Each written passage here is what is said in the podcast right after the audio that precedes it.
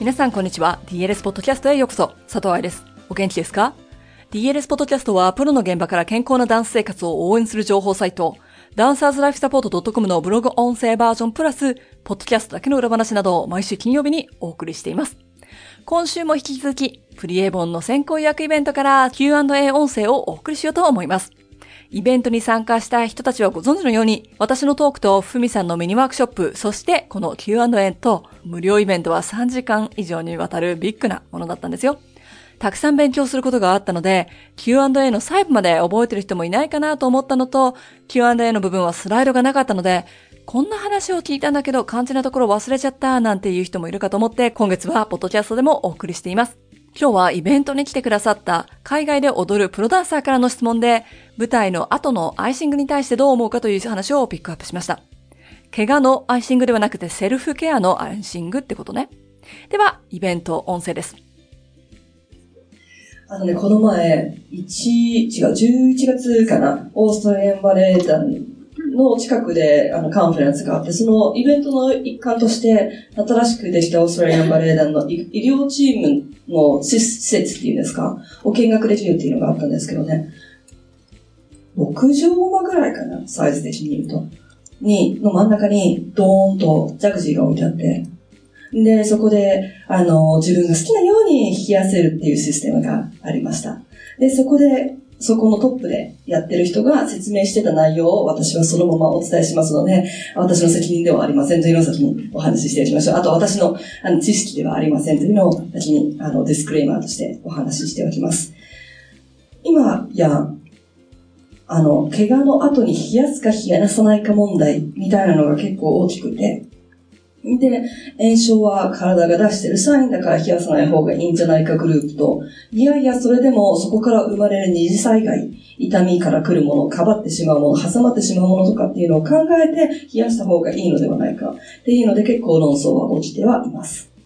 がしかし、ふみさんのスライドにもあったけれど、まず最初にその炎症っていうのがあって、その次、その次っていうリカバリーのポジションがあるので、アイシングをどのスペースでやるか、どのタイミングでやるかとかにもよって変わってきちゃうので、全体的な話にもなるとは思っておいてください。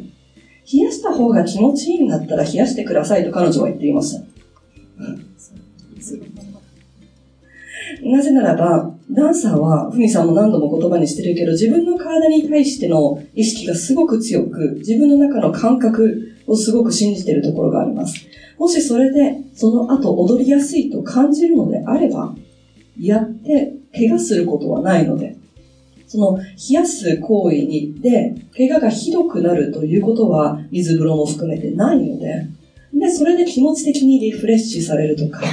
使う、筋肉で使うとそこに血流が行くので熱くも感じますし、パンパンにも感じますし、それを例えば水圧だったり温度で調整することで自分がその後気持ちよくなれるのであれば、そしてそれをやって動きやすくなったからその後のリカバリーのエクササイズに行けるのであったら、それはやっても全然問題ないってことになります。ただその施設が特に舞台裏であるっていうのはかなり恵まれた環境になるので、そんなこと言ってもできませんっていう人たちがたくさんいるのは事実です。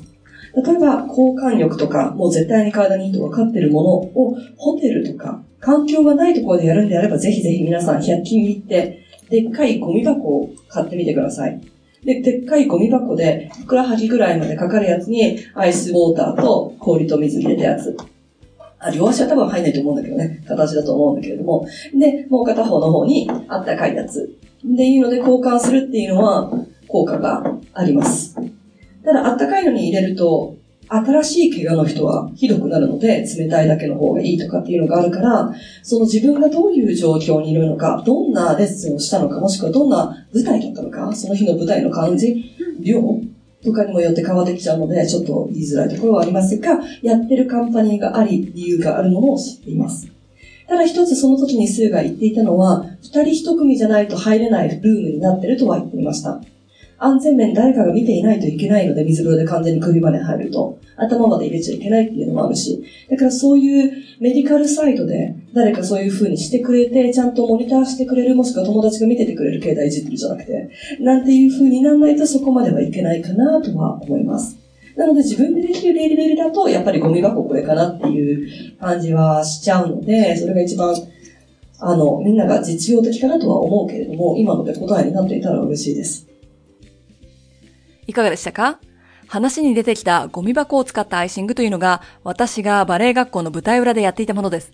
でもね、オーストリアバレエ団の舞台裏でも昔は大きめのゴミ箱だったからね。自分のいる環境でできる限りのケアをするっていうことが大事だったんだと思います。